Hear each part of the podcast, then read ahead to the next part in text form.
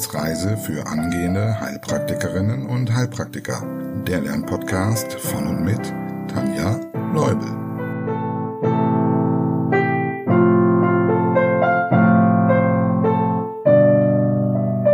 Hallo und herzlich willkommen zu Folge Nummer 22. Und heute lege ich direkt mal los mit einem riesen Dank. Und zwar an meine Kaffeespender Benedikt, Karin und Katharina. Vielen, vielen lieben Dank an euch. So bin ich nicht nur konzentriert, sondern auch wach und aufmerksam, damit mir keine Details für euch durch die Lappen gehen. Das hoffe ich zumindest. Auf der anderen Seite wäre es natürlich auch gefährlich, zu viel von dem edlen Tropfen zu trinken. Denn dann könnten wir selbst schnell vom heutigen Thema betroffen sein. Zumindest zeitweise. Wir könnten nämlich durch zu viel Koffein beispielsweise ein Herzstolpern wahrnehmen, was uns zum Thema Herzrhythmusstörungen führt. Also, legen wir los. Herzrhythmusstörungen. Ein Begriff, den man sehr oft irgendwo aufschnappt. Aber hast du das Wort schon mal zerlegt und darüber nachgedacht? Wenn du das tust, kommst du ganz schnell zu einer Definition. Von einer Herzrhythmusstörung spricht man, wenn das Herz nicht so schlägt, wie man es von einem gesunden Herz in diesem Körper erwarten würde. Es schlägt also für sein Alter zu schnell oder zu langsam, das heißt die Frequenz ist gestört. Oder es schlägt unregelmäßig. Und dazu drei Begriffe. Wann schlägt das Herz zu schnell und wie lautet der Fachbegriff? Bei einer Herzfrequenz von über 100 Schlägen pro Minute spricht man von einer Tachykardie. Wann schlägt das Herz zu langsam und wie lautet der Fachbegriff? Bei einer Herzfrequenz von unter 60 Schlägen pro Minute spricht man von einer Bradykardie. Und was heißt, das Herz schlägt unregelmäßig? Davon spricht man, wenn es zusätzlich zu den normalen Herzerregungen zu spontan auftretenden, also so zufällig eingestreuten Herzschlägen kommt. Die heißen dann Extrasystolen. Das sind also die drei Arrhythmien, die man unterscheidet. Tachykardie, Bradykardie und Extrasystolen. Grundsätzlich sollte man dazu noch wissen, dass diese Phänomene auch bei Gesunden vorkommen können und nicht per se gefährlich sind, sondern nur dann, wenn es zu einer Einschränkung der Förderleistung des Herzens kommt. Und davon geht man aus bei über 160 oder unter 40 Schlägen pro Minute. Bei diesen Frequenzen wird das Blut nicht mehr ausreichend mit Sauerstoff angereichert und es kommt damit zur Unterversorgung der Organe. Und welches Organ ist am empfindlichsten für eine Sauerstoffunterversorgung? Genau, das Gehirn, was dann auch Symptome wie Schwindel, Ohnmachtsanfälle und andere Bewusstseinsstörungen erklärt. Okay, wie kommt es dazu? Also warum weicht das Herz vom Normalzustand ab? Wir wiederholen mal kurz. Überleg mal, wie der Rhythmus des Herzens überhaupt zustande kommt. Wer gibt den Takt vor? Und von wo nach wo läuft die Erregung? Der Sinusknoten im Myokard des rechten Vorhofs gibt den Takt von 60 bis 80 Schlägen pro Minute vor. Die Erregung erfolgt dann über die Vorhofmuskulatur zum AV-Knoten und dann mit einer Verzögerung zum Hissbündel und dann über die Tavara-Schenkel zu den Purkinje-Fasern. Kleiner Tipp, falls das jetzt weit weg sein sollte in deinem Kopf, hör dir doch einfach mal nochmal die Folge 12 zur Herzsteuerung und Erregung an. Nun wissen wir also schon, wo Gründe für eine Herzrhythmusstörung liegen können. Und zwar zum einen kann schon die Bildung der Erregung gestört sein und oder ihre Weiterleitung.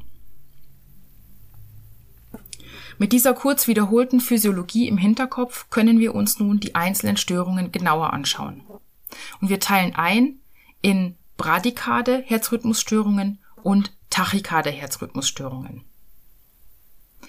Wir fangen an mit den Bradykardien und innerhalb von diesen Bradykardien und später auch bei der Tachykardie unterscheidet man dann meist noch in extrakardiale und intrakardiale Ursachen. Also extrakardial bedeutet, dass die Ursache nicht aus dem Herzen selbst herauskommt. Und die kardialen Ursachen können dann noch weiter unterteilt werden. Zum Beispiel nach dem Entstehungsort.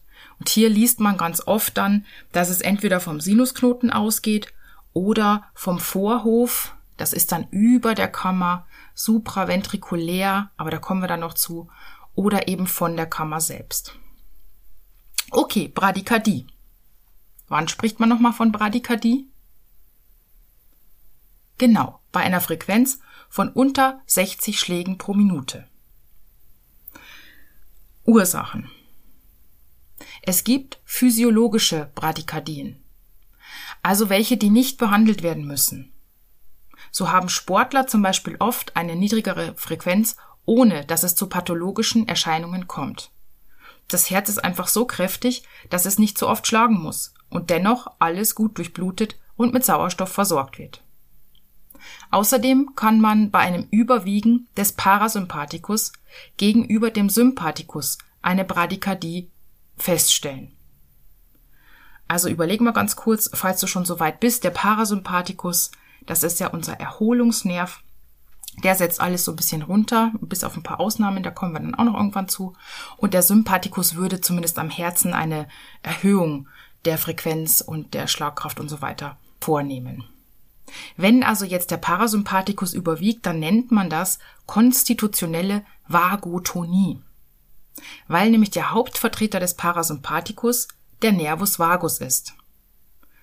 Und falls du fortgeschritten bist, welche Symptome liegen hier zusätzlich vor? Also zusätzlich zu der Bradykardie kann hier ein niedriger Blutdruck vorliegen und eine Miosis, also eine Verengung der Pupille.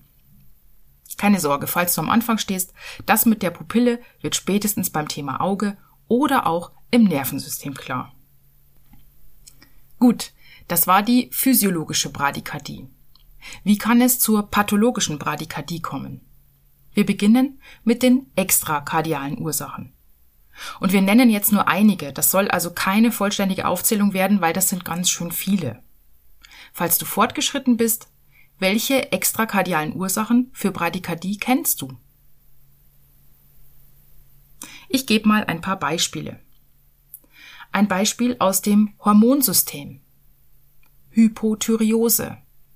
Also Schilddrüsenunterfunktion. Hier läuft ja alles so ein bisschen langsamer. Ein Beispiel aus dem ZNS. Hirndrucksteigerung. Also beispielsweise bei Hirnblutungen oder Tumoren kann es ja zur Beeinflussung des Kreislaufzentrums in der Medulla oblongata kommen. Ein Beispiel aus den Noxen. Drogen wie Opioide und Ecstasy. Und ein Beispiel aus den Elektrolyten. Bei einer Hyperkaliämie kommt es meistens auch zur Bradykardie. Und noch eine wichtige Sache, es gibt noch den Begriff relative Bradykardie, den wir bei den Infektionskrankheiten kennen müssen. Falls du fortgeschritten bist, überleg mal kurz, wie du diesen Begriff erklären würdest. Im Normalfall steigt bei Fieber je Grad erhöhter Körpertemperatur die Herzfrequenz um circa 10 Schläge pro Minute an. Wenn die Frequenz nun aber unter der so erwarteten bleibt, spricht man von relativer Bradykardie, also im Verhältnis zur Körpertemperatur. Immer noch unklar? Okay, ein Beispiel. Wenn ein Mensch sich in der zweiten Phase von Typhus abdominalis befindet und ein Kontinuafieber von 40 Grad hat, dann ist das circa drei Grad höher als im gesunden Zustand. Also wenn seine normale Körpertemperatur 37 Grad beträgt. Das ist natürlich so ein bisschen individuell. Sein Puls müsste also nicht circa 70 Schläge pro Minute betragen, sondern 3 Grad höher, also 3 mal 10 mehr, also wären wir bei 100 Schlägen pro Minute. Wenn der Puls jetzt aber bei 80 liegt, dann ist es eigentlich ja keine Bradykardie, weil wir nicht unter 60 sind. Aber im Verhältnis zur Körpertemperatur liegt hier eine relative Bradykardie vor. Gut.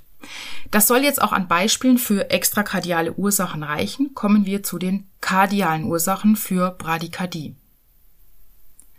Und hier ist natürlich naheliegend, dass alles, was irgendwie mit dem Myokard zu tun hat, mit dem Herzmuskelgewebe, auch zu Herzrhythmusstörungen führen kann. also zum Beispiel eine Myokarditis, koronare Herzerkrankungen, dann stimmt die Versorgung vielleicht nicht richtig, Herzinsuffizienz, das Herz schafft es einfach nicht mehr, Kardiomyopathien und auch unsere altbekannten Klappenfehler. All diese haben Einfluss auf das Herzmuskelgewebe und damit eben auch auf das Erregungsleitungssystem. Kommen wir zur Einteilung und den Formen der Bradykardie. Denk nochmal zurück an die Physiologie. Der Sinusknoten gibt den Takt vor, soweit waren wir schon.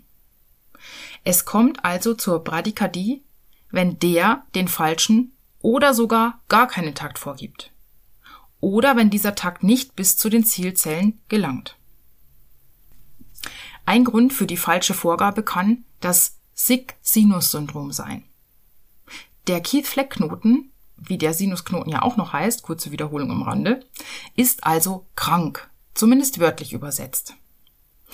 Und Ursachen dafür können wieder diese Ursachen sein, die wir gerade schon genannt haben. Die gelten ja für alle Bradykardstörungen, also zum Beispiel Myokarditis, KHK, Kardiomyopathien.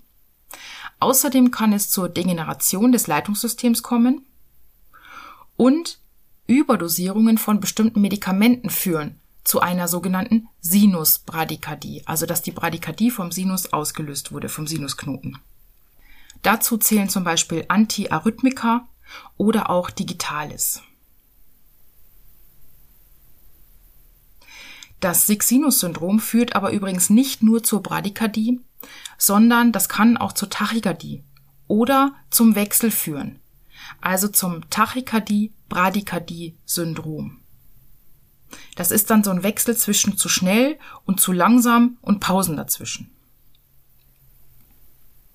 Ein weiteres Syndrom ist das Carotis-Sinus-Syndrom. Und falls du fortgeschritten bist, gerne Pause drücken und mal kurz selbst sagen, was es ist. An der Teilungsstelle der Arteria carotis, dem sogenannten Carotis sinus, sitzen Barorezeptoren, die den Druck messen.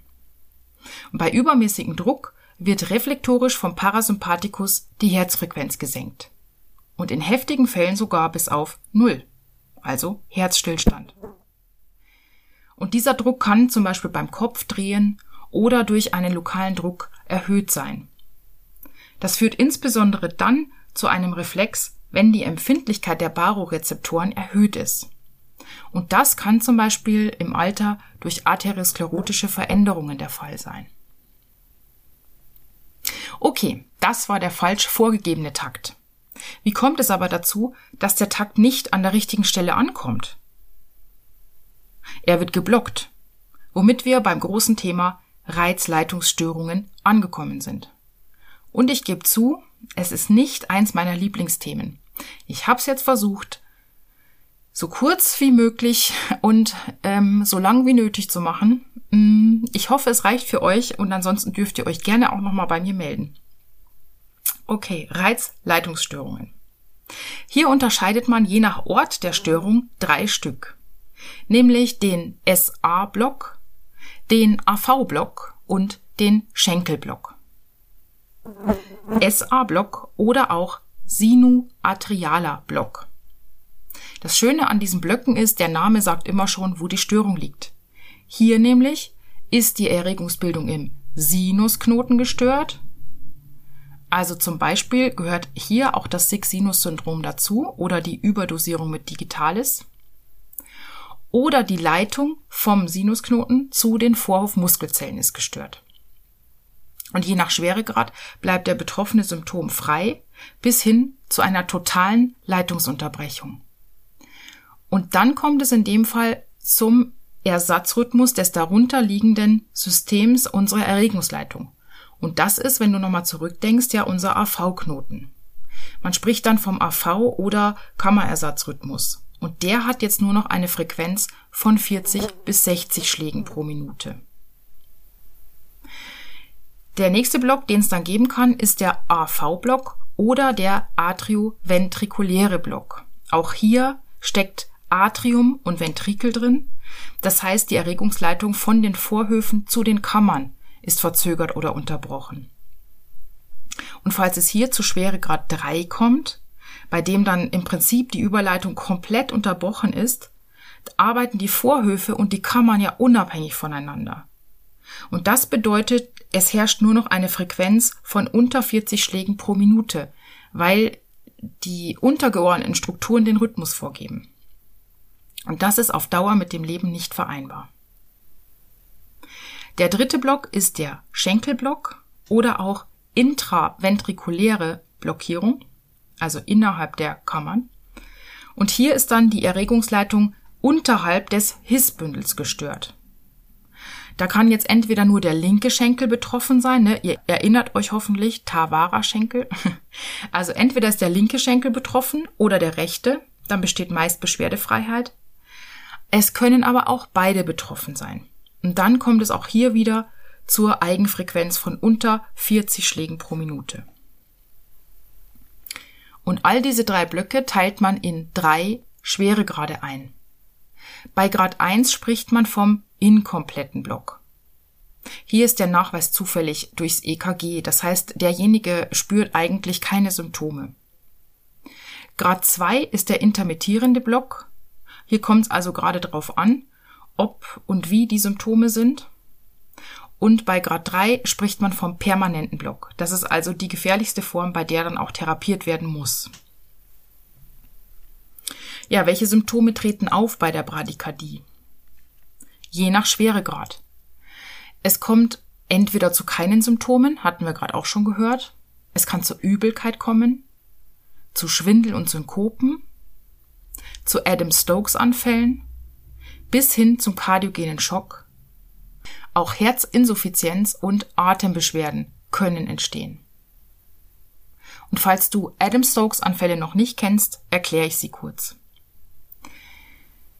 Von diesen Anfällen spricht man tatsächlich nur, wenn es aufgrund der Herzrhythmusstörung zu einer gestörten Hirndurchblutung kommt. Also die Adam-Stokes-Anfälle gehören zur Herzrhythmusstörung. Es kommt also zu einer gestörten Hirndurchblutung und dadurch zu einem plötzlichen Bewusstseinsverlust. Der kann dann so zwischen 20 und 40 Sekunden andauern. Begleitet wird diese Synkope von einem Krampfanfall, wird ganz oft verwechselt mit Epilepsie und Atemstillstand von einer halben bis zu einer Minute. Und wenn das Herz dann wieder zu schlagen beginnt, dann äh, erröten die, das nennt man dann Flasch. Man schreibt es Flusch. Und der Betroffene kann sich nicht an den Anfall erinnern. Wie nennt man diese Form der Amnesie? Retrograd. Und falls so ein Anfall mal länger dauert als drei Minuten, dann wird es natürlich kritisch, denn dann kann es zu Hirnschäden oder auch zum Tod kommen. Diagnose. Man könnte hier in der Anamnese natürlich schon mal darauf achten, gibt es Vorerkrankungen, welche Medikamente werden eingenommen. Und ähm, bei der Palpation, wenn wir den Puls fühlen, könnte man erstens natürlich äh, zählen wir ja die Frequenz und zweitens könnte man auch Arrhythmien vielleicht feststellen. Das ist so ein Tipp, den man immer bei der Blutdruckmessung bekommt, wenn man so einen Kurs macht, dass man, bevor man den Blutdruck misst, sucht man sich sowieso den Radialispuls, um zu wissen, wie stark man die Blutdruckmanschette aufpumpen muss. Man sagt ja immer so ungefähr 30 mmHg über dem, ähm, wenn ich den Puls nicht mehr spüre. Und da gibt es immer den Tipp, diese Pulsmessung ein bisschen länger zu machen, so eine halbe bis eine Minute. Weil dann merke ich eigentlich schon, ist der Puls besonders schnell, besonders langsam oder gibt es da vielleicht irgendwelche, ja, Extrasystolen, die da eingestreut sind? Gut, und apparativ kommen natürlich sämtliche Verfahren in Frage, die zur Herzuntersuchung herangezogen werden.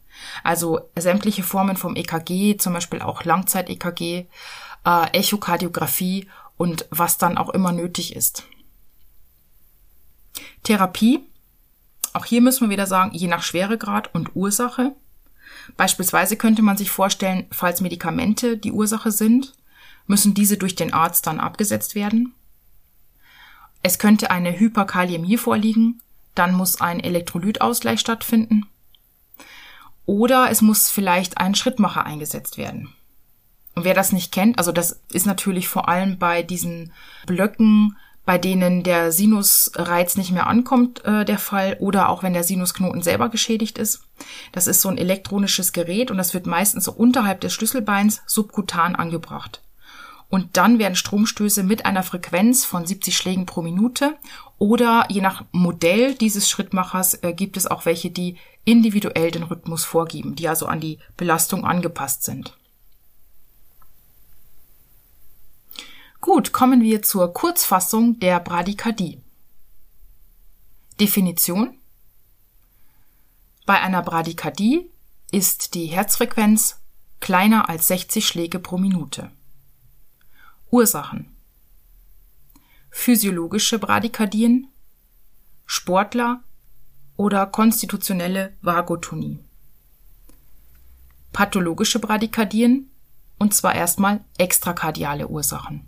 Beispiele Hypothyreose, Hirndrucksteigerung, Drogen wie Opioide und Ecstasy, Hyperkaliämie, Infektionskrankheiten, relative Bradykardie.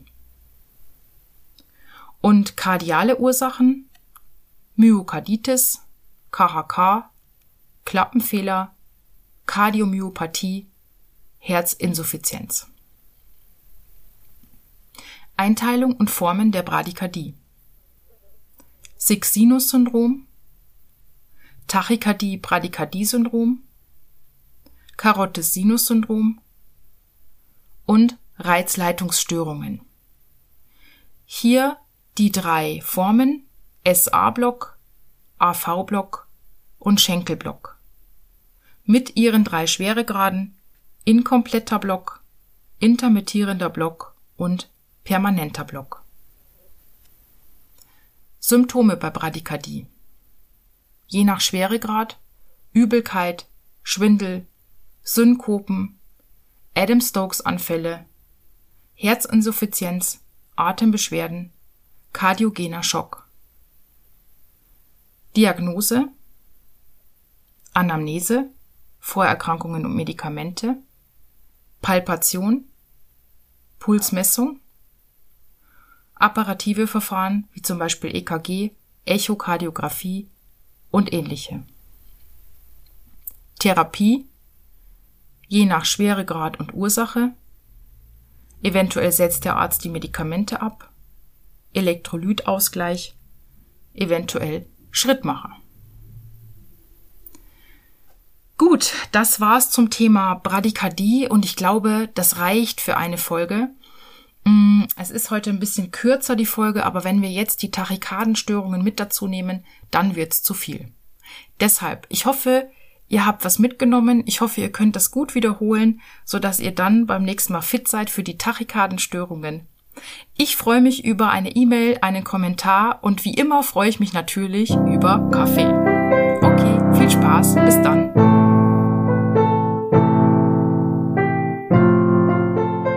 Das war eine Etappe auf der Wissensreise für angehende Heilpraktikerinnen und Heilpraktiker. Der Lernpodcast von und mit Tanja Leubel.